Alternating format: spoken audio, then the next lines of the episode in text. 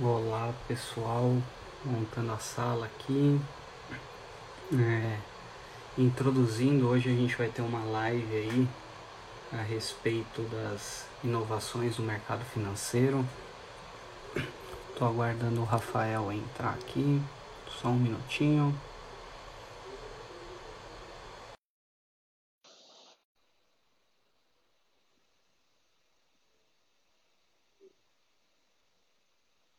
Boa. E aí?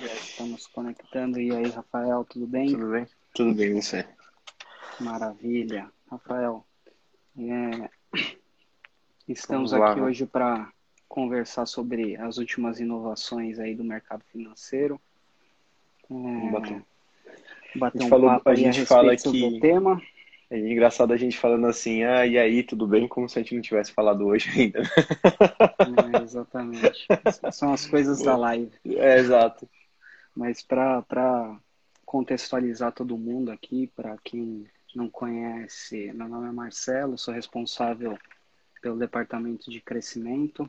Hoje vou bater um papo aqui com o Rafael, ele é nosso CEO, e vamos conversar um pouquinho aí a respeito das inovações do mercado financeiro, né, Rafael? Boa. Um papo aberto aqui. Papo aberto hoje. O, o legal aqui, eu estava lembrando até, você tem uma carreira bastante ligada à inovação, né? É. É, sempre, sempre teve dentro desse ambiente aí, passou pela área de inovação de grandes empresas aí, a Natura, então acho que vai ser um papo bem rico aí pra gente. Acho que Ainda. é um, é um, é um tema que você tem bastante Sim. afinidade aí que, e que Sempre- também interessa muito a Trade Machine.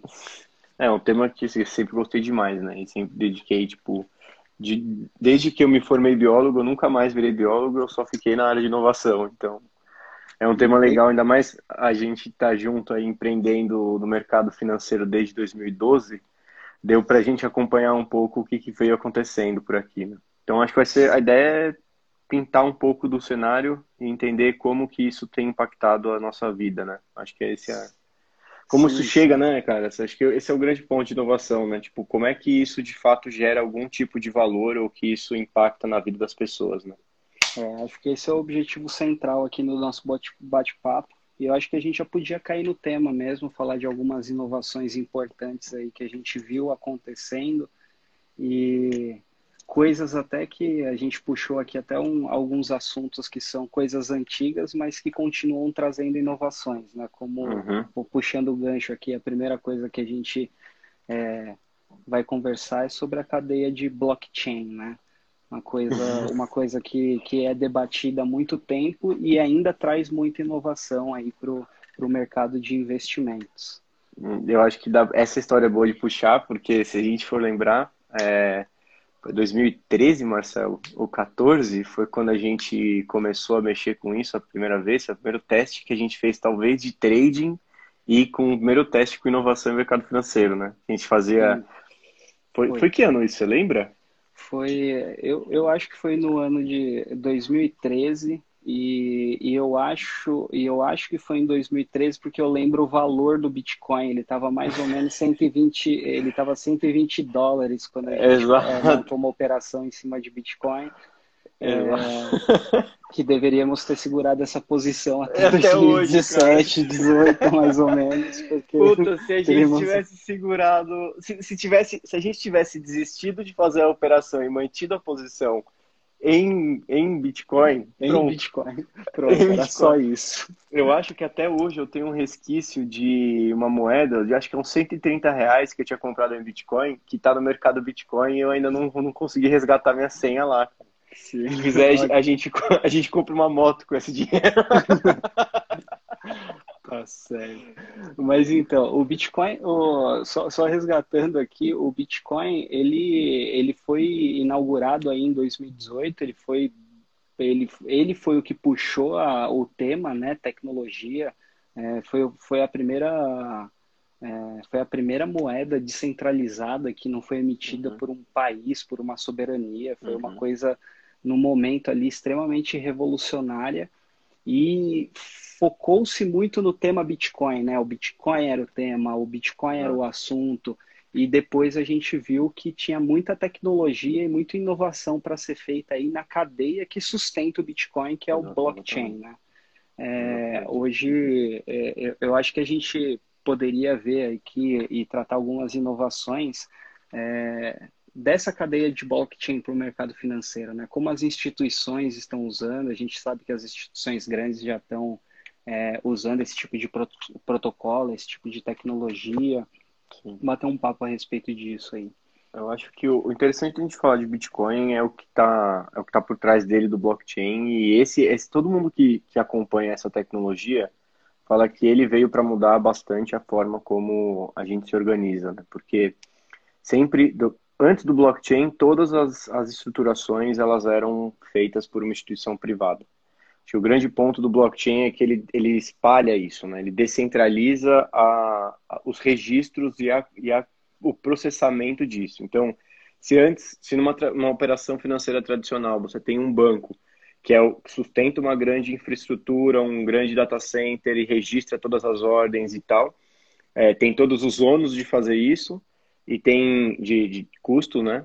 E tem também um ônus de você ter uma pessoa que concentra, uma única indústria, uma empresa que concentra tudo. Então, se ela quiser alterar os dados, ou se alguma coisa acontecer, esses dados são perdidos.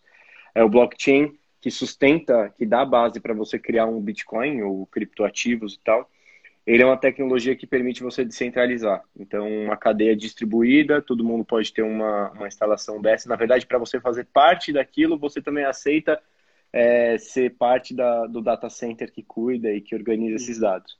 E isso realmente é uma coisa que a gente vê é mudando um pouco a forma como a tecnologia se desenhou.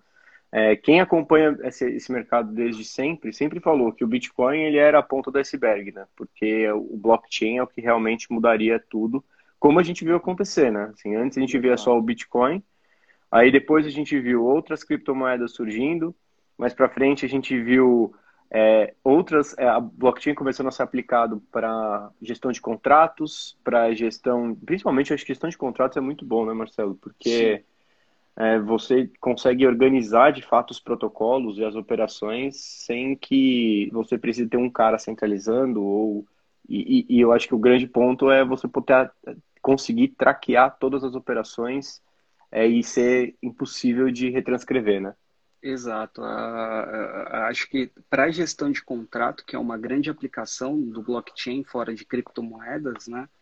Eu acho que essa questão da, da, do, do, registro estar numa cadeia descentralizada e, e ele ser, por conta da natureza dele, indelével, né, insubstituível, é, não dá para sobrescrever informação, ele gera um nível de fidelidade é, muito grande. Por isso que eu acho que assim, as primeiras é, inovações fora da cadeia de moedas em, em blockchain começaram na regi registro de contratos e gestão de contratos, é, gestão de é, é, é, gestão de, de toda informação tra transacional de empresas que precisam ser armazenadas de maneira uhum. fidedigna, de maneira sustentável, né?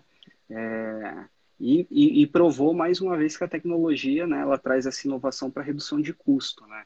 uma coisa que o, o, a, a, gestão de contratos sempre foi uma coisa muito cara para todas as empresas.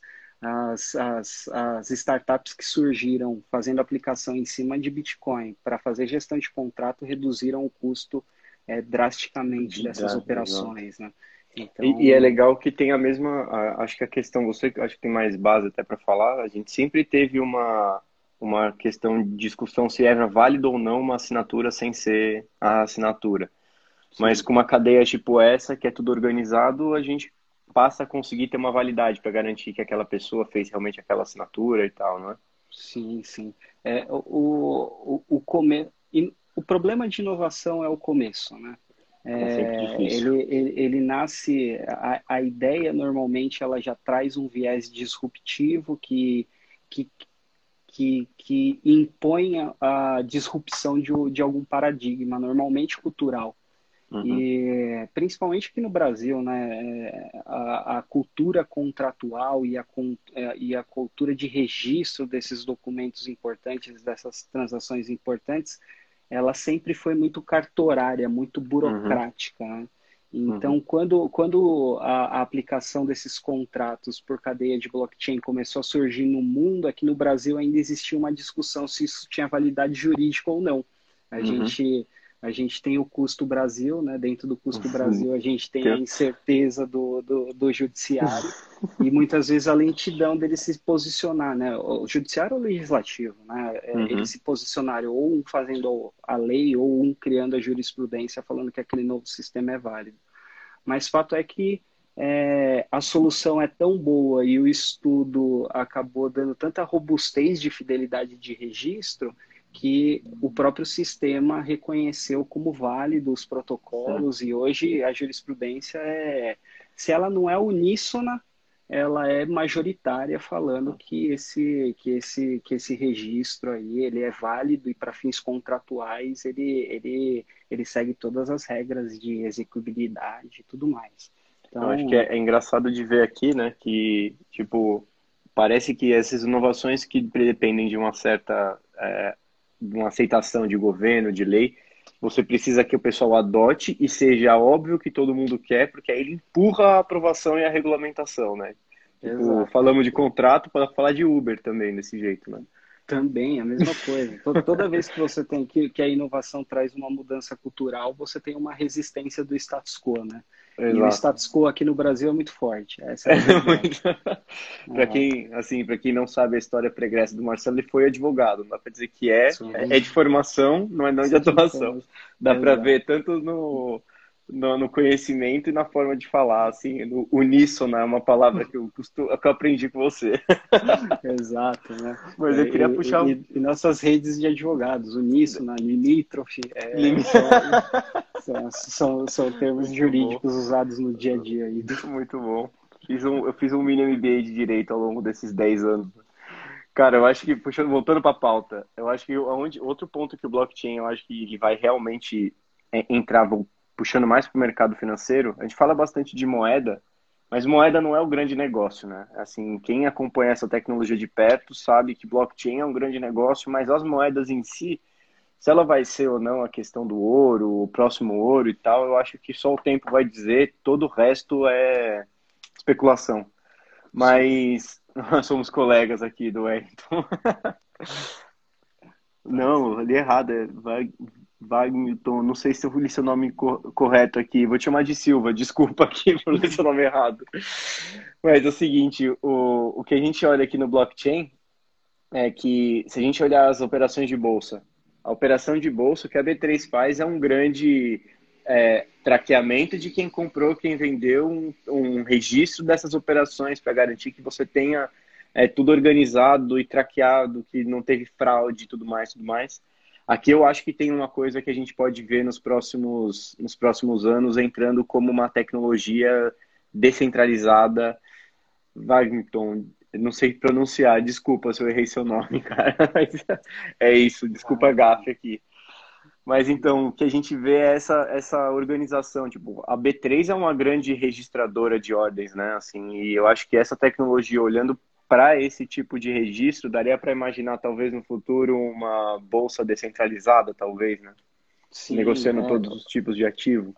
O, o negócio do, do, do, do, do que o blockchain trouxe, essa questão da descentralização na própria natureza dele, né? Ela é peer-to-peer, ele não é, é, não é gravado em, em, em nenhum lugar, em nenhum país tal e tudo mais meio que foi uma explosão de cabeça, né? Ele incentivou uma descentralização total. Ele puxou outras descentralizações, ele puxou o entendimento de que descentralizar você gera mais informação e mais qualidade de serviço. É, a gente estava falando de status quo aqui no Brasil. É tão importante essa inovação chegando no mercado que ele movimenta até o status quo a seguir o mesmo movimento, como foi o caso do Open Bank. Ele chega e falou assim: a descentralização é realmente necessária. Então, uhum. vamos promover aqui um, um, uma regulação extraordinária, um, um sandbox, para a gente entender como que a gente é, promove o Open Bank e utiliza esses sistemas de startups que estão trazendo essas tecnologias novas para auxiliar o mercado financeiro. Uhum. E é o mercado financeiro, a gente fala muito de investimento, mas é o mercado financeiro como um todo, né?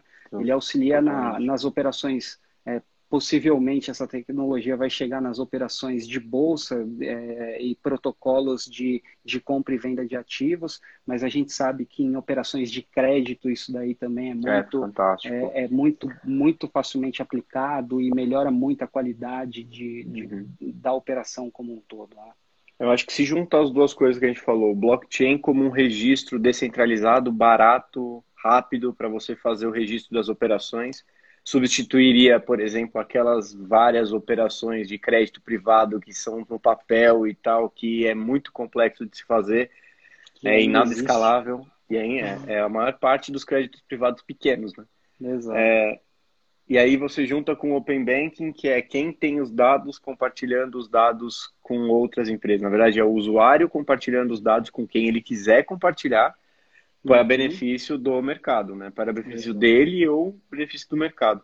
Se você junta essas duas coisas, começa a dar um dinamismo maior, né? Eu acho que esse, esse é... A gente é o país, se eu não me engano, esse dado pode estar desatualizado, mas o Brasil é o país que mais tem fintech no mundo eu acho que não nos surpreende, né? Porque é o mercado mais é, concentrado com os maiores spreads que existe, e aí você precisa de uma coisa tipo essas para poder começar a gerar competitividade no mercado, né? Exato. O, o, e, e, e, paradoxalmente, apesar de é, é, é a, apesar da gente ter esse, esse volume surgindo de, de fintechs aí para solucionar o mercado, a própria instituição estabelecida, os grandes bancos de varejo, é, aqui no Brasil são os que mais investem em tecnologia é, no mundo. Assim, o, o, sistema bancário brasileiro é um dos melhores do ponto de vista é. de tecnologia e segurança muito por conta da nossa cultura também. É preciso tomar todas as medidas Todos de segurança e tecnologia ela, é, ela é o que dá o melhor protocolo de segurança que existe. Mas é, é, é, é uma, eu acho que é uma coisa natural. Assim, o brasileiro, o brasileiro desenvolve muito, ele investe muito em inovação no sistema financeiro, porque o sistema financeiro brasileiro é muito robusto, ele comporta muita coisa. Uhum. É, em todos os países, o sistema financeiro ele é pilar essencial da economia. Mas aqui a gente tem uma representatividade do sistema financeiro com um peso que é, que é visivelmente é, visivelmente representativo em relação é. aos outros lugares, né? E investimento nessa área a gente sempre vê. Banco tem muito, é muito forte, tem muito forte inovação é, e, e assim eu sinto que é, há, uma, há um, um, debate de inovação aí no sistema financeiro falando assim, essa pluralidade de, de fintechs que está surgindo é, é uma coisa que assusta aos bancos. Eu entendo que a conformação hoje, é, os bancos já tiveram um entendimento muito, muito melhor, assim, estão usando as fintechs para melhorar as próprias qualidades de, de serviço. É, então, essa discussão aí que ficava aí atrás de é, banco fintech, o que, que vai ganhar, na verdade houve uma composição aí, tá todo mundo brigando junto para dar ganho de é, eficiência é, para o mercado eu financeiro. Eu acho que é isso. Eu, cara, eu concordo muito contigo, assim, olha, se eu for... Eu, quando estava em 2014, 15, eu estava na Natura. E aí a gente fazia benchmarking com todo mundo. Fazia benchmarking com, com... Cheguei a fazer benchmarking com o Itaú. Cara, eu... O pessoal do Itaú veio da Natura, né? Mas veio um cara que você imagina que é um cara de banco.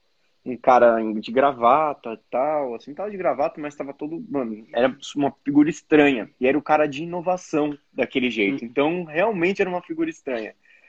Mais recentemente, por causa da Distrito, quando a gente entrou lá na Distrito, é, eu tive, teve um evento lá que o Itaú foi. E aí eu tive um contato, então, sei lá, três, quatro anos depois. É outra empresa. É assim, e a visão deles é, é, não tem essa questão de uma briga. A fintech veio para comer. Assim, o, o, quem sabe fazer inovação e fica, empresas que duram sabem usar isso a favor delas, né? É o ecossistema de inovação em prol dos negócios. Assim. É óbvio que eles já entenderam que eles não vão surfar os spreads que eles surfaram nos últimos, nas últimas décadas. É claro que o mercado mudou. Só que a ponta é, eles se colocam como protagonistas, os big players, da mudança da forma como o mercado vai rodar. Então, tem muito mais espaço, eu acho que, para colaborar do que para ter uma briga, né, nesse, nesse ponto. Eu, eu, eu acho que é bem isso mesmo. A, a, a fintech é, é, ela vem aí como um sistema de inovação aberta para o sistema financeiro. Totalmente. Os bancos vão se aproveitar disso, né? Deixar como o próprio ecossistema trazer soluções de ganho de eficiência para eles. E sim, vai, vai diminuir o spread. Né? Tecnologia ela traz redução de assimetria mas Exato. você também, ao mesmo tempo, você consegue atender melhor uma diversidade, um volume maior de clientes. Exato. Então, no final das contas, o seu resultado ele pode ficar até mais positivo, é. mais, ele tende a ficar mais positivo, né? E, e, é, é, uma... é um ganha-ganha. É Exatamente, ganha -ganha. porque fica mais barato para quem paga e você consegue ter um volume maior, né? E eu Exato. acho que é inteligente a gestão que entende que o cenário mudou. Então, tipo, é, não tem mais aquele mesmo lucro é, a lógica de lucro agora mudou. Você precisa se adaptar e, e, e seguir. É, era assimétrico, é, é, assimétrico ainda, né, cara? É um, uhum, é um lucro é. maior. A gente tem no Brasil, o banco é o maior, mais lucrativo no varejo do mundo, né? Tem, Sim. Tá bagunçado, Sim. né? É, mas aos poucos essas assimetrias vão sendo corrigidas aí. Rapidamente, muito provavelmente. Rapidamente. Mas... Acho agora com uma maior velocidade. É. Tamo aí, né? Todos nós, né? Nós e as acho que 600 fintechs que existem no Brasil. é isso, brigando para dar esse ganho de eficiência. Rafael, travou ou eu travei? Voltou. Opa, fui eu. É, acho que a gente falou bastante de blockchain aí, é um, é um tema é um tema é, que lógico, ele ficou só fazendo uma retrospectiva, ele ficou conhecido por conta do Bitcoin, criptomoedas, mas fato é que o ambiente de inovação na cadeia do, de blockchain é para ganho de eficiência de transações, protocolos, processos. É, imagino que quando isso estiver mais pulverizado dentro das instituições, a gente consiga resolver por meio dessa cadeia, inclusive problemas de latência do mercado financeiro, que são, são, são, são, hoje o, o, principal ponto de problema aí das pessoas que operam com, com uma frequência alta de, de compra e venda de ativos. Mas saindo um pouquinho do blockchain, indo para outro tema aqui que a gente também julga ser uma, é, uma inovação importante aí, que é bastante aplicada ao mercado ao mercado de investimentos, ao mercado financeiro como um todo, é a computação cognitiva, né? Uhum. A computação cognitiva aí veio com força e ela tem ajudado a, a melhorar a experiência aí do, do, do, do usuário, né? Em várias frentes de negócio, em vários setores, mas especificamente no mercado financeiro, ela vem cumprir um papel muito importante da validação do perfil de investimento que é uma dificuldade muito grande, não só aqui no Brasil, mas no mundo inteiro. No mundo inteiro. Sim, eu acho que é, tem, se for falar de duas grandes esferas que eu acho que a gente pode, que a gente vai citar aqui, a primeira é a descentralização que a gente falou, a segunda é a computação em si, as tecnologias que a gente vem vendo mudar o mundo, né? Então, essa primeira frente que eu acho que a, a que a, gente está falando da cognitiva é, é um ponto de primeiro como é que esse negócio funciona. É, é, a ideia é, pega o que, essa, que a computação consegue fazer hoje, a gente está falando de inteligência artificial, de uma série de outras coisas, mas é colocar ela a serviço de entender como funcionam as pessoas. É, é, pra, isso é, pode ser visto de um jeito meio Skynet, mas é mais do tipo de fazer as coisas mais disponíveis para que as pessoas tenham, façam melhor uso. A gente vê isso acontecer é, no Netflix, te fazendo recomendações de vídeos mais, mais similares àquela que você gosta mais, para tentar fazer. Tem a questão do tipo, será que isso te gera uma bolha quando é uma questão de preferências? Mas quando a gente uhum. sai daí e vai para o mercado de investimento, que é a nossa praia aqui, eu acho que fica bem mais fácil de você entender como isso só vem para o bem, porque é, perfil de investimento é muito complexo, é, varia momento, acho que assim, se depende, primeiro, se você está hoje com um perfil de consumo e tal, e você daqui a pouco vai ter um filho ou está com um plano de, de, de, de, sei lá, comprar um apartamento, essa lógica vai fazer com que você, ao longo da vida, a gente tem vários perfis de risco. Eu acho que essa é a realidade, né? Não é ninguém é agressivo ponto do começo ao fim. Depende do seu momento de vida, depende do quanto que você tem. E eu acho que a computação cognitiva aqui, ela tem um papel fundamental e a gente está engatinhando. É, a gente tem aí algumas árvores de decisão, algumas empresas que já utilizam esse tipo de, de tecnologia e a gente agora é, vai começar, em breve a gente lança a nossa, a nossa árvore também, né, nossa computação cognitiva para definição de perfil, para poder fazer melhores recomendações de investimento para os clientes. É, a gente tem várias combinações de produto, né? Como é que o cliente vai saber qual é a melhor para ele? É, a gente tem aplicado isso para essa finalidade. Por quê? Aqui eu acho que está engatinhando porque imagina a computação cognitiva conectada com os dados de consumo que você tem na Amazon, com os dados do seu cartão de crédito, ou conectado ao Open Banking que a gente estava vendo lá em cima. Isso vai dar um nível de informação muito mais eficiente para a gente poder saber qual é o melhor produto para você hoje. Ou começar a te falar, olha, talvez você esteja aqui com outro perfil de risco, ou você pode se arriscar mais porque você está com uma estrutura financeira que está fazendo sentido, então esse seria o produto melhor para você. Acho que esse é um caminho que vai fazer bastante, que a gente vai ver bastante coisa desse tipo acontecer para colocar produtos corretos na mão das pessoas no momento correto. Né? A gente sempre fala que investimento não existe produto certo para a pessoa. Existe vários tipos de produto e para cada uma delas, para cada particularidade individualmente, você tem um conjunto de produtos que vão ser o mais indicado. Então, desse, desse grupo todo, eu acho que é o que a gente mais vai ver é, é um diferencial no uso mesmo, assim, no dia a dia. Vai ficar bem mais fácil de você fazer bons investimentos. Exato. Eu, eu é, quando você falou de um projeto da, da, da, nossa árvore de mapeamento de perfil, né, que é o Simon, a gente deve lançar aí na semana que vem. Mas a, o nascimento desse projeto foi o, mais, o, o dado mais assustador que, que, que eu tive para que a gente, que, que, eu já, que eu já vi para que a gente tomasse a iniciativa de fazer um mapeador de perfil pela Trade Machine. É, a gente estudou muito o mercado e tinha muito problema do, do cliente, o cliente auto se declarar de um perfil e quando ele estava num, num produto de um, de um perfil que ele se autodeclarava, ele não, não entendia o risco daquele perfil, uhum. há, há, um problema de entendimento tanto da pessoa quanto do mapeamento, do formulário, né? Hoje uhum. isso é feito por formulário, olha que engraçado a forma de falar, né? Quando você entra em qualquer instituição financeira, é, numa corretora, você vai fazer a abertura da sua conta, você vai passar por um cadastro de um formulário. Perguntas e respostas que ele vai te dar um, um retorno falando assim, o seu perfil é moderado, o seu perfil é conservador, o seu perfil é arrojado, agressivo. É, e a assertividade dessa, do, do auto-preenchimento formulário versus o que, o que, que, a pessoa tem, que o investidor de, de investimento tem, é, a respeito dele mesmo, dá uma assertividade de per, dava uma assertividade de perfil de 7%.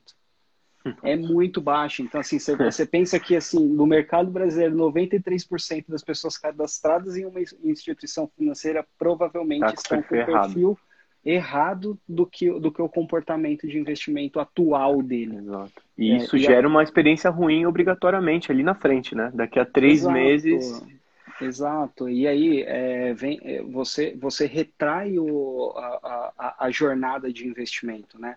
A pessoa ela sempre entra numa jornada de investimento e vai ganhando corpo, e vai ganhando ferramentas, vai ganhando instrumentos, vai ganhando cada vez mais corpo e robustez para diversificar, para proteger seu patrimônio, para conseguir maiores taxas de rentabilidade, é aí que ele vai virando um agressivo consciente. Uhum. É, se você entra de cara é, num, é, completamente desalinhado e pega um, um, produto que você tem uma expectativa completamente diferente, vê ele performando na sua conta, você retrai e para de ser um investidor e volta a ser um poupador. Né? Exatamente. E, e, e perde a oportunidade de rentabilizar o próprio capital, né? Porque é, é, é, custoso para ganhar o próprio capital. Não rentabilizá-lo é uma é uma é, é uma coisa que ninguém deveria é, é. praticar ao longo da vida. Essa é a real. eu, eu acho que complementa isso, assim, até puxando um pouco pela trajetória que a gente chegou até aqui, a gente vê quantas vezes, né, Marcelo, a gente viu o cliente, é, até em conversa, já até por passar por isso várias vezes, saber que o perfil é difícil, quando a gente vê uma coisa que parece estranha, uh, um cliente que parece, tipo, ele responde no formulário que não tem tanto conhecimento, e aí ele vai e pega o produto mais agressivo, a gente pega e liga, né? Para conhecer a pessoa Exato. e tal. Porque o que eu acho que a gente viu acontecer muito e, e é a pior experiência acho, possível, né? O cara entra, é, ele entra com, com o capital não muito grande, porque ele está experimentando. Aí ele entra no momento bom da estratégia do mercado, ele vê, experimenta, ele está tá mirando 100 mil reais na aplicação. Aí ele põe 15 mil reais, fala, deixa eu experimentar isso aqui. Passa o primeiro mês e ele vai, geralmente, ele, geralmente, ele pega um produto mais arriscado, que está buscando mais rentabilidade e tal. Esse é o perfil de quem está entrando, é, quem é, que nem eu ouvi falar uma vez, é o sardinha, né? É o cara que está entrando pela primeira vez, está um pouco desavisado e tal. Ele entra, experimenta o produto mais agressivo, dobra a mão ou triplica a mão e aí ele tem a experiência do, da perda vezes 3, o ganho vezes 1, a perda vezes 3, assusta e sai. Isso. É o pior momento, porque se ele tivesse a paciência, tivesse alinhado, o, o, é o processo da renda variável, né? Nas oscilações. Eu acho que esse é o maior prejuízo, porque além do cara perder a chance de rentabilidade no futuro, ele sai com o prejuízo. De Exato, fato, ele é... sai, com, sai antes da hora, né? Exato ele é, é, é o, o, o, perfil que você na rua é o cara que não passa pelo custo de aprendizado. Ele passa é. pelo custo, não ele tem passa... aprendizado e, e retrai.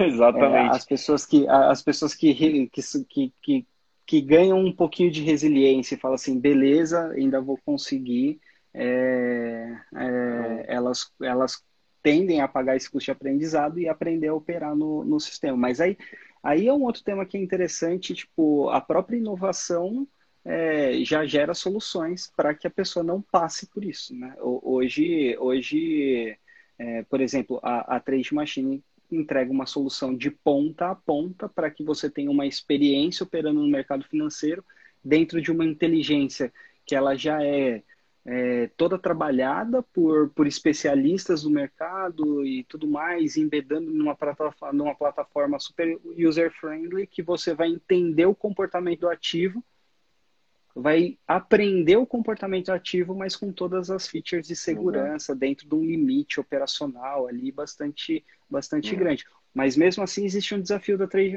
dentro da trade machine dentro da trade machine existe classes diferentes de riscos de produto. Exato. Se entra um cara dentro da trade machine que é moderado e pega um perfil agressivo, provavelmente ele vai ter uma experiência não tão adequada à expectativa que Perfeito. ele tinha na entrada. Perfeito. Por isso que a gente é. já começou é um a usar.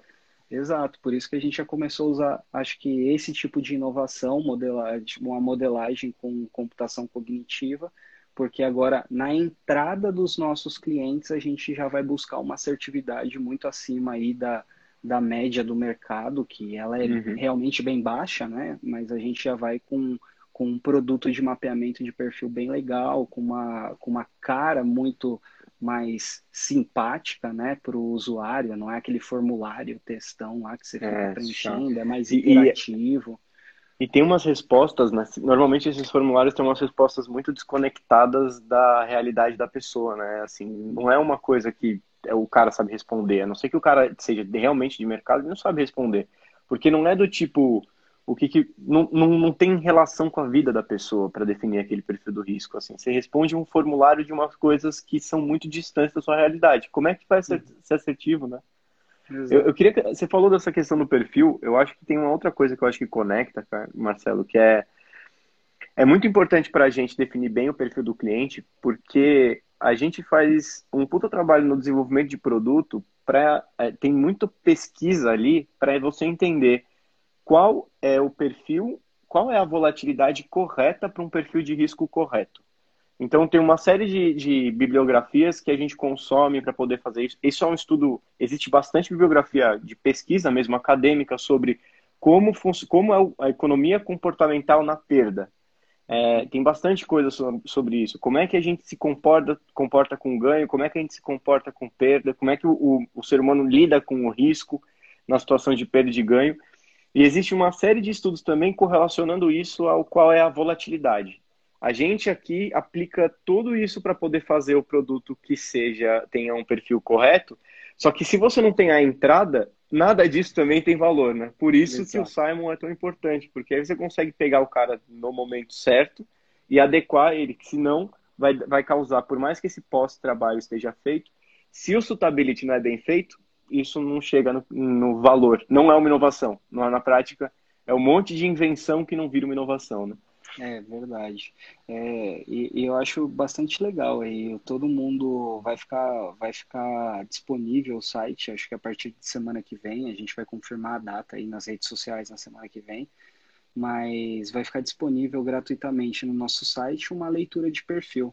Qualquer pessoa vai poder entrar lá é, entrar no ambiente do Simon, interagir com, com o algoritmo, né? ele, ele, ele interage por meio de perguntas e respostas, mas de um jeito muito mais user-friendly ali do que um formulário. Mais humano, né? Mais humano, exatamente. Mas entendendo, querendo entender verdadeiramente quem que é a pessoa que está interagindo com esse, com esse algoritmo e aí ele passa por, uma, por um processamento de dados ali num, num, num back-end bastante robusto e devolve para a pessoa, olha, o, o, seu perfil ele é mais atrelado a um cara conservador ou um cara agressivo, é, dá as características do perfil, né, qual que é, qual, quais são é, normalmente é, as, as inspirações daquela pessoa, quais são os padrões comportamentais em relação ao uso de dinheiro, né, ao uso de investimento, uhum. ao uso ao padrão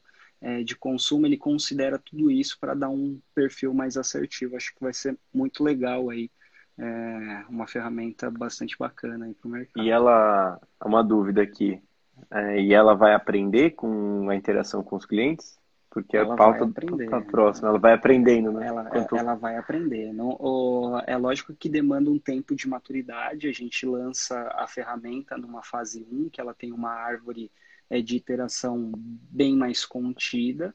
Né? Ela, ela começa é, fazendo isso de uma maneira é, um pouquinho mais lenta para ganhar corpo de uso da ferramenta, mas na sequência ela já vem com, com os efeitos de melhoria aprendendo com o preenchimento das pessoas e com o fit do, é, com o fit do pós-compra também, isso daí é renovado hum. é, dentro, de, dentro de um banco de dados e na sequência, é, na sequência não, aí a meta da ferramenta é a gente sempre reduzir esse, esse gap de assertividade, né? Então, uhum. assim, o desafio da Trade Machine é transformar esses 7% de assertividade em 97% de, é, de assertividade, que é basicamente é, nossa correlação entre os nossos estudos de backtest e conta real. Então, assim é. como a gente vai buscar eficiência real nas coisas, agora a gente vai buscar eficiência real dentro do perfil, do mapeamento de perfil de investimento de todo mundo que se comunica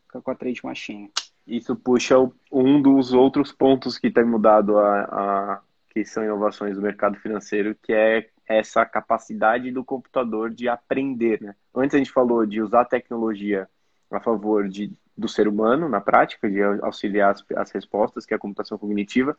Por trás da computação cognitiva tem a mesma tecnologia que ajuda a, o computador a aprender e poder ser mais assertivo, né? que é, são as redes neurais, que é a base da informação, a base do que é a inteligência artificial, né? Acho que essa é a grande, grande coisa, assim. Tipo, imagina um cliente, o Simon está conectado com uma rede neural. Nessa rede neural tem o objetivo de resolver o problema que é ser mais preciso. Então, todo mundo que interage, aí fica monitorando. Bom, eu interagi com esse cara, esse cara deu agressivo. Eu fico aqui monitorando o comportamento dele depois que ele entrou num produto agressivo e ele se comportou direito. Então, pô, é isso mesmo. Esse cara era agressivo e beleza. E essas respostas realmente são de um cara agressivo. Aí tem um outro cara que entra, fala, não, deu conservador, mas ele não. Ele, logo menos ele foi e falou, não, não é o que eu quero, eu quero uma coisa um pouco mais é, rentável e tal. Falou, pô, eu errei ali, eu vou colocar um cara Corrigir. mais. E aí isso vai gerando dado, que vai aprendendo e ele vai resolvendo o problema que é acertar a recomendação correta para o cliente correto. Isso é, é uma, isso, é o, isso aqui é a evolução, né? Isso, é, isso daí é o futuro, né? Quando a gente conectar esses três temas aí, né? É, na verdade, a gente está falando de inovação aqui, puxando computação cognitiva, você trouxe um pouquinho de Big Data e rede neural. A conexão disso tudo aí é a gente formando a Skynet do bem, espero. Exato. Tem uma outra Meu. coisa que eu acho que junta, que é dessa esfera, que é a gente, se a gente sai, a gente está falando aqui no nível da pessoa, né? as pessoas é, escolhendo bem os investimentos. Tem um outro lugar que a gente aplica muito isso, né? Essa, esse, esse arsenal de tecnologia, que é na hora que você vai querer achar, fazer melhores escolhas na bolsa. Tipo, escolher as melhores ações, entrar nos momentos corretos de uma operação, não operar quando o mercado não está bom para que você opere. Que aí eu, aí eu acho que você falou da Skynet do bem nos investimentos, porque a gente está tudo aprendendo com performance do pessoal, a gente está aprendendo quando as, as, estratégias ganham e perdem para juntar as duas coisas numa solução só, né? numa plataforma. Acho que essa é a nossa visão, né? no final. A Skynet do bem, Marcelo. Chegamos numa definição. É isso. O, e o legal, assim, é, a, a, gente, a gente fez uma análise macro né, de aplicação de rede neural, né? Como que ela pode. É, como que ela pode é, melhorar os nossos processos como um todo, assim, né? De nossos processos de qualquer empresa, né? Como que ela consegue fazer um sistema mais, é, mais é, mais assertivo, com maior qualidade, de melhor eficiência. Mas o legal da, re, é, da rede neural é quando você também joga isso numa aplicação. Né? A gente, a gente Trade Machine está no mercado de automação de investimentos, a gente desenvolve é, estratégias automatizadas dentro da nossa plataforma, tem todo o sistema para entregar o valor de ponta a ponta para o cliente. E quem, quem já está mais familiarizado com o mercado de automação de investimentos sabe que uh, o produto, né, o, o, o produto no final das contas, a estratégia, o Expert Advisor, ele é um, ele é um algoritmo, ele é uma automação de rotina, um robô que ele é baseado numa padrão, num padrão de leitura de gráficos, ele, ele, ele faz leitura é, de indicadores, muito atrelado à leitura gráfica. É, eu gosto muito quando eu olho a aplicação de rede neural quebrando esse paradigma do mercado e fazendo um mesmo expert advisor, só que ao invés de ele olhar para o gráfico, ele olha para uma quantidade gigantesca de dados gigantesca. por rede neural, processa todos esses dados e entende qual que é o melhor momento é, dentro desses estudos. Lógico, não há é, renda variável, não há uma garantia da, da, daquela rentabilidade, mas ele dentro, dentro desse processamento de dados, dentro desse estudo, ele cria uma assertividade para entender momento de entrada e momento de saída de ativo por meio de rede neural. A gente uhum. tem um algoritmo desse lá, lá na nossa no loja, chama RNA, né, por conta de rede neural. E, e assim, é, é, é, é a inovação criando vida na prática. Assim. Exato. Um robô totalmente descorrelacionado de, de, de, de gráficos, todo baseado em inteligência, em inteligência artificial por meio de é, montagem de modelagem de rede neural. Isso é daí isso. eu acho que é, é inovação no dia a dia, né? É o que, a quebra, quebrar o paradigma, né? Dá para ir além, assim. Só, só, quero pegar a pergunta do Caio aqui, que, a pergunta no comentário do Caio, que vai precisar de uma base grande de clientes e bastante tempo de análise do comportamento do cliente para calibrar o machine learning. É um fato, é por isso que é uma evolução, assim. Então, é, até o que a gente, é, conforme mais pessoas respondem, melhor isso fica, conforme o tempo da empresa. Eu acho que tudo que é machine learning que a gente olha é uma jornada, né? A gente pode. A gente, a gente, opa, falhou? Se a gente vê aqui, assim, é, hoje a gente tem está começando a desenvolver parcerias com, com corretoras, que é um grande ponto para acelerar essa, esse ponto, cara, porque uma vez que a gente tem mais bases de mais investidores, mais rápido a gente vai ter essa Skynet do bem rolando aqui no, na, na TM.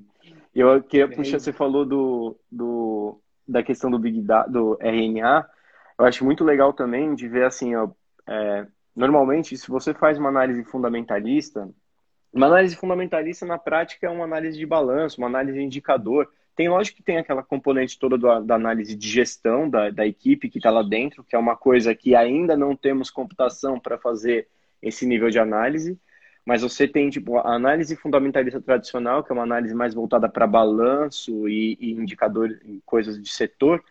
A gente tem visto que uma coisa que a gente aplica bem, que é a composição com o que você falou, Marcelo, é pega essa computação, é um big data gigantesco, balanço de todas as empresas disponíveis e tudo mais, balanço do, as informações do setor sendo disponibilizadas dia a dia e tal. A gente pega essa massa de informação muito grande, aprende a trabalhar ela para poder montar os direcionais. Então, na prática, é ter um analista em casa. Eu acho que isso é um grande ponto da forma como a gente faz e que eu acho interessante a inovação na prática. Né? A gente não tenta inventar a roda. Eu acho que esse é o grande ponto, né? de ficar tentando criar, achar na mosca a forma correta de você modelar uma operação mercado financeiro que não dá errado. É, não é por aí, né? A, a ideia central é pega essa massa de computação, esse monte de tecnologia que tem, pega o que dá certo há muito tempo e usa o que é bom da computação a favor do que dá certo há muito tempo. Então, as análises fundamentalistas em cima de estatística, a gente faz, é os fundos, os multimercados são isso, né? Desculpa, os fundos de investimento imobiliário é basicamente isso. Pega as análises macroeconômicas, pega as análises dos fundos, pega esses dados, coloca todos juntos, vê uma pega pelo macro, vê qual é a direção do mercado para poder dar o direcional e coloca ali em cima de tudo isso, você tem uma inteligência que fala quando você errou. Porque o ponto é, se você errou, ele dá o sinal e fala, olha,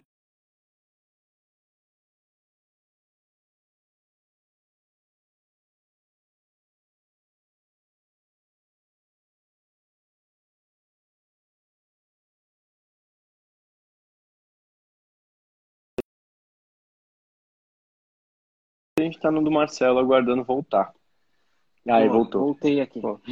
Boa. Desculpa. Mas eu acho que era isso, assim, esse é um ponto que me dava, fico bem entusiasmado de ver realmente Sim. isso chegando na ponta, né? E é Exato. acessível hoje, né? Exato. Eu acho que o, o, ponto da causa da Skynet do bem é também ela ser acessível, de a TM conseguir colocar isso na mão de quem é um investidor comum. Não é um investidor super high level de banco, é um investidor comum hoje tem acesso a contratar uma solução tipo essa, né? É, é, é, é isso mesmo. Você lembrou um outro, uma outra aplicação de rede neural aí para o nosso algoritmo de carteira de fundo imobiliário. É um algoritmo basicamente que ele fica é, colhendo esses dados e processando esses dados e entendendo quais são os melhores fundos para aquele mês. É, de mês em mês ele renova toda essa essa essa, esse processamento de dados e entende quais são os melhores fundos de investimentos imobiliários para você rebalancear a sua carteira de investimentos em fundos, em fundos imobiliários. Outra é bela isso. aplicação de tecnologia com esse tipo de inovação aqui, de, de é, que a gente está falando de Big Data, rede neural, computação quantitativa e tudo mais, é, cognitiva. E eu acabei de lembrar aqui que para fechar a Skynet mesmo, a gente deveria falar de computação quântica, é, já que a gente está montando isso, porque é, é, é, aí que se fecha, se fecha as coisas. Né? Hoje a gente tem uma, uma, uma, uma grande deficiência no mercado para todas as empresas, que é a limitação de processamento. Hoje, hoje, por mais que a gente esteja extremamente desenvolvido, que a gente é, tenha os melhores processadores do mercado, ainda sabendo que há uma obsolescência programada dentro do processamento do mercado, uhum. a gente já teria, a indústria já teria a condição de colocar muito maior velocidade de processamento, mas vai soltando isso pouco a pouco, a pouco também, é, porque isso é uma estratégia é, industrial, mas começou a surgir aí com bastante força e adicionar essa questão do processamento quântico, que ele vai elevar exponencialmente a velocidade de processamento para essas empresas. Aí, juntando computação cognitiva, big data, rede neural e outras, é. outros tipos de, é, de modelos de inteligência artificial, é, reinforcement, essas coisas, conectados a um processamento quântico que é um milhão de vezes mais rápido do que a gente tem hoje é, em, em, disponível aí, facilmente disponível no mercado, a gente vai ser capaz é. aí de, as empresas serão capazes de um real time entender comportamento de compra, perfil, é, é, naturezas de operações, segregações de risco, as coisas vão ficar numa velocidade assustadoramente mais eficientes. Vai ser interessante de ver, né? Eu acho que essa é a grande mudança. Tem, tem uma próxima revolução vindo por aí, né? Que são a. Sim. Acho que o, o homem conhece o o quântico há 100 anos. Aí a gente está primeiro teórico, depois prático com os aceleradores, e agora a gente deve ver nos próximos 10 anos a primeira leva de tecnologias que o homem controla isso. Né? Eu acho que esse é o grande ponto. A gente aprendeu primeiro que existia, teoricamente, depois começou a comprovar, aí aprendeu a manipular, e agora a gente vai começar a usar isso a nosso favor. Assim como foi a energia elétrica, quando a gente conseguiu fazer, foi um boom. Eu acho que esse é o principal, porque vai mudar o mercado de energia, vai mudar o mercado de telecomunicação e vai mudar o mercado de que é energia, que é a base de tudo, telecomunicação, que é puta, hoje tudo também, né? Porque a gente está falando de, de internet. E, por último, a capacidade de processamento, né? Energia é uma limitação de processamento. Processamento é uma limitação para você usar a, a computação. E telecomunicação é uma limitação para você ter velocidade de dados e pacotes cada vez mais complexos. É, o que, que vai acontecer com o mundo quando isso for uma commodity ilimitado, como a gente viu a cloud cena? Acho que esse é, vai ser interessante o mundo daqui a 10, 20 anos. Legal. O bom, o bom é que a gente, a gente viu aí que a gente se adapta aos novos normais, né? Então, é. vamos aos novos normais. Surgiu uma pergunta aqui, ó. Atualmente vocês têm. Caio, né? Isso. Vocês têm Expert Advisor que são baseados em é, modelos puramente quantitativos, sem usar análise técnica. A gente compõe a gente vê valor em todos os tipos de análise. Então, a gente tem sempre, assim, a gente é agnóstico em relação a, a tipo de utilização de tese. A gente utiliza todas, testa tudo, é bem é, na base da ciência mesmo, o que dá certo é bom e funciona. Então, a gente tem dentro dos modelos quantitativos de day trade, alguns deles utilizam análise técnica como principal estratégia para poder identificar uma operação e outros utilizam análise técnica para poder fazer algum tipo de melhoria, de, de limpeza na operação, para ser mais, mais, mais, é, mais é, assertivo. Mas, em geral, a maior parte dos nossos modelos, eles são quant mesmo, é matemática aplicada. Isso, exatamente. Até complementando, assim, os nossos modelos, é, a maior parte, acho que eu diria, a totalidade são modelos quantitativos, porque em que pese a gente usar, como você falou, Rafael, estruturas de análise técnicas, é, emulação de análises fundamentalistas e é, critérios de análise de investimento para começar a compor a programação das nossas rotinas, dos Experts Advisor, fato é que a gente sempre trabalha isso numa base histórica muito longa, processa isso em, em diversos momentos do mercado e no final das contas a gente transforma o, o início dessa jornada que nasceu de uma análise técnica em uma análise quantitativa, é, visando, é, visando entender o comportamento histórico e estatístico e tirar disso daí os elementos probabilísticos que conformam essas técnicas quantitativas de operação, né? Show, é isso.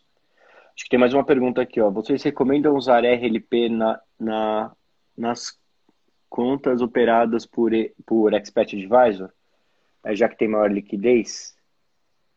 Eu é, acho, o, eu não sei, eu não sei responder verdade, essa pergunta.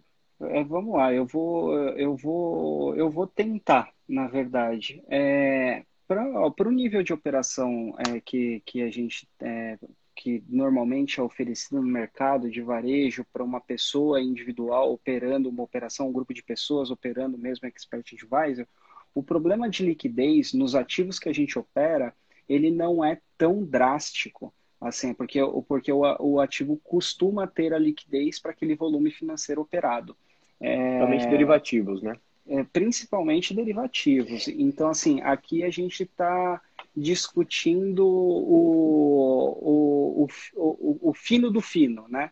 Uhum. O RLP, ele, ele te dá uma, uma melhor liquidez de entrada, então você vai ter é, previsibilidade é, de entrada, mas esse ativo ele vai ter movimento mesmo dentro do RLP. A única conta é que você tem, a única coisa é que você tem duas camadas e garantia do e garantia da liquidez, mas a variabilidade do preço ela vai existir também. Então assim, é, optar pelo RLP ou não, acho que é mais uma estratégia do investidor por conta de custo de corretagem, né? Para você manter as suas operações ali é, mais estáveis, mas ele eu acho que não é um grande influenciador da liquidez ou não das Exato. suas operações quando você contrata um expert advisor.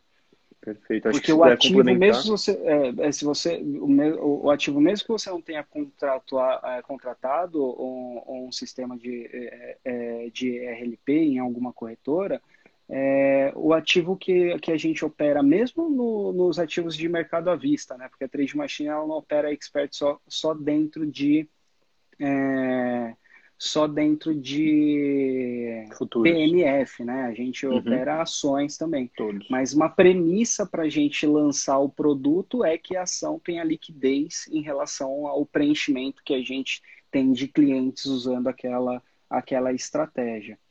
Boa, eu acho que o Caio complementou aqui. aqui. Isso. Que a minha experiência é que a RLP diminui o spread. Então, eu, se puder complementar o que você falou, Marcelo, eu acho que pensando em trading, é, se você é uma pessoa física normal, é, vai ter pouca influência. É, mas o que tem mais impacto nas suas operações, com certeza, é custo. Então, se você tiver como reduzir o custo operacional, é uma boa. Então, se a RLP for. Se você tiver numa boa corretora, que lembrando que na RLP a contraparte da operação é a própria corretora, então escolha uma corretora de porte e Sim. busque os menores preços. Aí é uma boa escolha, independentemente do, dessa questão da liquidez, é uma melhor escolha. E se diminui o spread aqui pela experiência do Caio, é também uma boa, uma boa escolha. Né? É uma boa, é uma boa escolha. É, diminuindo o spread, você vai ter, você vai deixar para você aí melhor rentabilidade. E, e, e, provavelmente o, Caio é o cara que, que já é versado no mercado, que ele falou RLP, diminui o spread e tal e tudo mais. É, mas do, do, ponto de vista tecnológico, é, o que vai diminuir outro trem é slippage, é a questão de latência mesmo, aí é uma questão de servidores é, e tudo Exato. mais. É, não, também infra. não tem tanta interferência do RLP, é mais a questão do spread, é isso aí certinho. Rafael, acho que chegamos aqui no, nos momentos finais aqui, né? É, esgotamos nosso tempo, né? bastante né? de, esgotamos o nosso tempo já em, em mais de quase 10 minutos aqui. Mas acho que foi legal o papo, deu passar por bastante modelos de inovação aqui que estão que estão é, que surgiram e estão evoluindo e alguns mais recentes aí que nem foi esse último tema que a gente trouxe de, de surpresa aí que é a computação quântica mas acho que foi um papo bem legal, deu para entender aí como o mercado tem se movimentado e como ele tem inovado para ganhar eficiência para os clientes, né?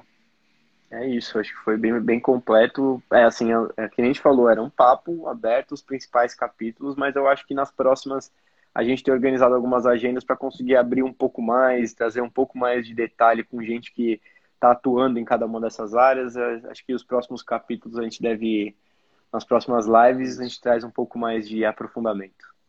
É isso, trazer, trazer uns convidados mais nichados nessas áreas que a gente debate tanto Exato. aqui também. Como a gente fez com inteligência artificial.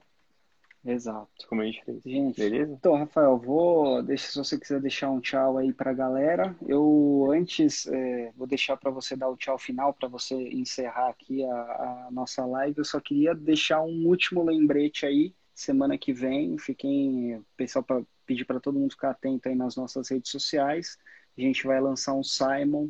Utilizem, é uma plataforma de mapeamento de perfil que vai ficar disponível gratuitamente ali dentro do site da Trade Machine. Vai ser uma interação que pô, eu tô com uma expectativa muito grande. Eu vi o desenvolvimento, nossa equipe de desenvolvimento fazendo, é, se preocupando com a experiência do cliente. E eu acho que aí é o lançamento de mais uma ferramenta para o mercado é, que, que pô, gera mais alinhamento, gera mais entendimento a respeito de produto financeiro, mais autoconhecimento a respeito do seu próprio perfil. Acho, acho bem legal. E acabei de receber o aviso que a gente tem 1 minuto e 53 segundos aqui para encerrar. a gente fecha antes disso. Mas acho que é isso, foi bem legal. A ideia é que a gente traga aqui, é, tipo, é super legal ver o pessoal interagindo e manda, manda para a gente temas do que a gente faz. Acho que tem muita riqueza aqui dentro que a gente acaba não tendo tanto. É, que quanto mais a gente tiver feedback de saber do que, que a gente coloca para fora, melhor vai ser, porque a gente consegue organizar os temas em cima daquilo que realmente faz sentido para quem para quem está aqui com a gente. É, eu acho que o Simon é o ponto que a gente falou. Quanto mais as pessoas usarem, melhor ele vai ficar. E ele é uma ferramenta gratuita e ficará gratuita é, para sempre. A ideia é a gente conseguir melhorar enriquecer cada vez mais com esses resultados para que as pessoas saibam é, o perfil de investimento que tem e saibam o que, que é um bom investimento para elas naquele momento que ela está. Então, é isso. É, semana que vem, então, tem novidade. E fica ligado aí que nas, nas próximas semanas vão surgir outros temas como esse aqui, com outras pessoas, convidados, para a gente continuar batendo esses papos sobre inovação